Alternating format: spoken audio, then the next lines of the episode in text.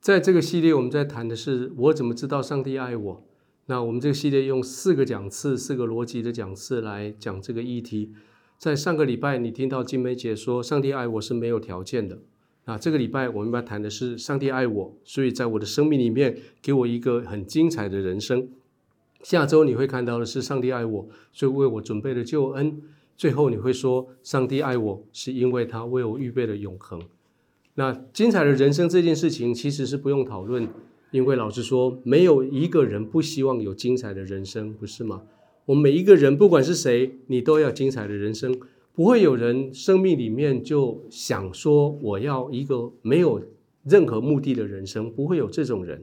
但是在保罗他的经验里面，保罗说，如果我的生命里面我的所谓的精彩人生的计划，如果没有上帝在里面的话，我会走错路。所以在以弗所书的第二章，我们这次所根据的经文里面提到，他说：“我过去我在我在世上的行事为人，随从今世的风俗，顺从空中掌权者的首领，就是悖逆之子心中运行的邪灵，在他们中间，我有肉体的私欲，我随着肉体跟心中所喜好的去行，那成为可怒之子，和别人一样，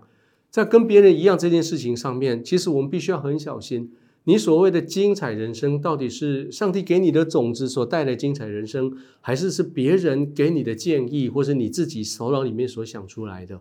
那最近我们所看到的社会的一个现象，关于啊 Me Too 的这件事情，就是性骚扰这个事情。以前这些这些受害者都以为，反正世界上就是这样，反正那个人该对我这种人就是那种态度。可是没有想到，其实我不必这样，我不必这样忍受。是的，这就是一个觉醒。其实，精彩的人生是一个觉醒的呼求，就是对每一个人，你知道什么是精彩，什么不是精彩，而你知道，当你的生命的种子开始发芽的时候，神就呼召你说，你要不要过一个精彩的人生？所以，你要过精彩人生，第二件事情，在这次的讲台，我们谈到了，你精彩的人生从什么时候开始？不是你随便拿一个种子种进去，而是你真的遇到神开始。保罗他说：“上帝有丰富的怜悯，因为他爱我们的大爱。当我们死在过犯中的时候，叫我们跟基督一同活过来。我们的得救是本乎恩。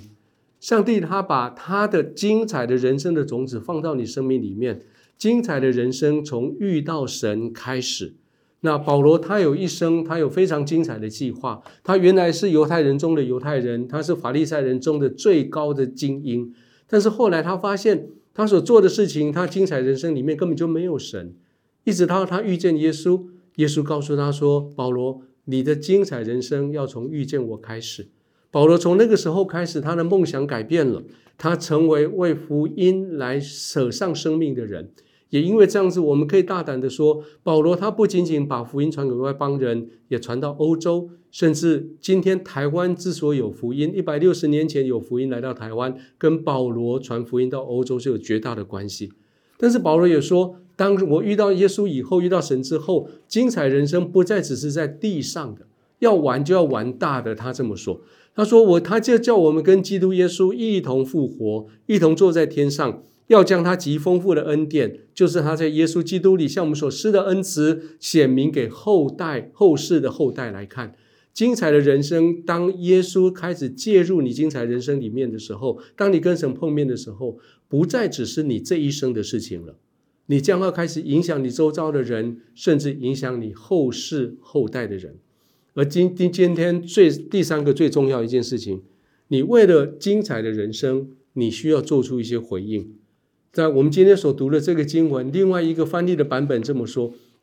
说上帝是我们的创造者，他借着基督耶稣改造了我们，要我们行善，这是他早已计划要我们去做的。原本上帝在我们生命里面有个计划，但是这个计划因为罪的关系被拦阻了，所以神他就用耶稣基督在十字架上的救恩，把我们带回原来的计划里面，他改造我们。使得我们因为耶稣基督，我们可以重新回到神在我们生命里面的计划。过去神在你生命里面的计划被拦阻以后，你不知道什么叫做好，什么叫做善，你以为去做那些服务别人叫做善事。但是圣经说不，服务别人那个不叫善事，是照着神的旨意去行的那个才是真的善事。所以今天我们不管保罗，我们像保罗一样，我们对神做出了回应，所以我们就远离。我们以前是远离神的人，现在在基督耶稣里面，靠着他的保险可以亲近了。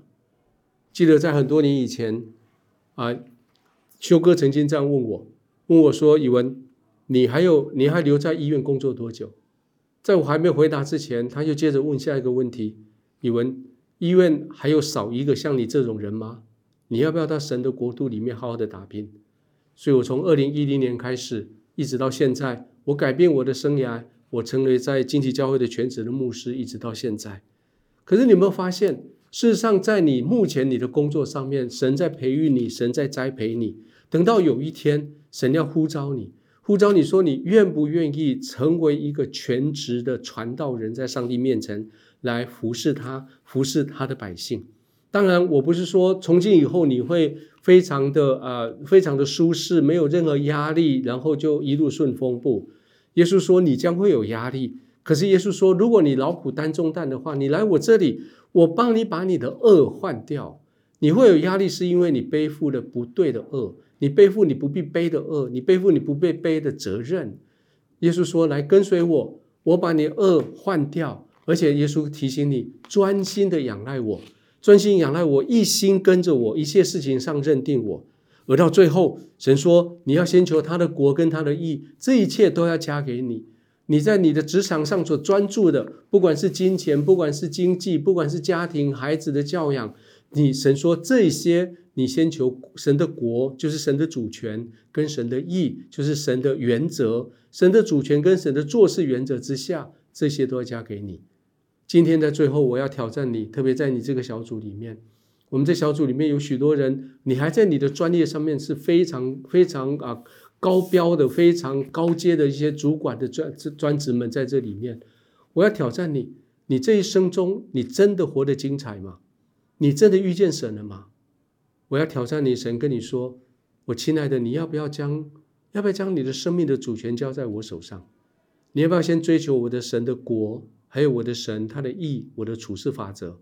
你所担心、所焦虑的，将要完全交给你。愿上帝祝福你，祝福你们在今天这个聚会的里面，你们每一个谈论都带着神的智慧在这里面。愿上帝祝福你。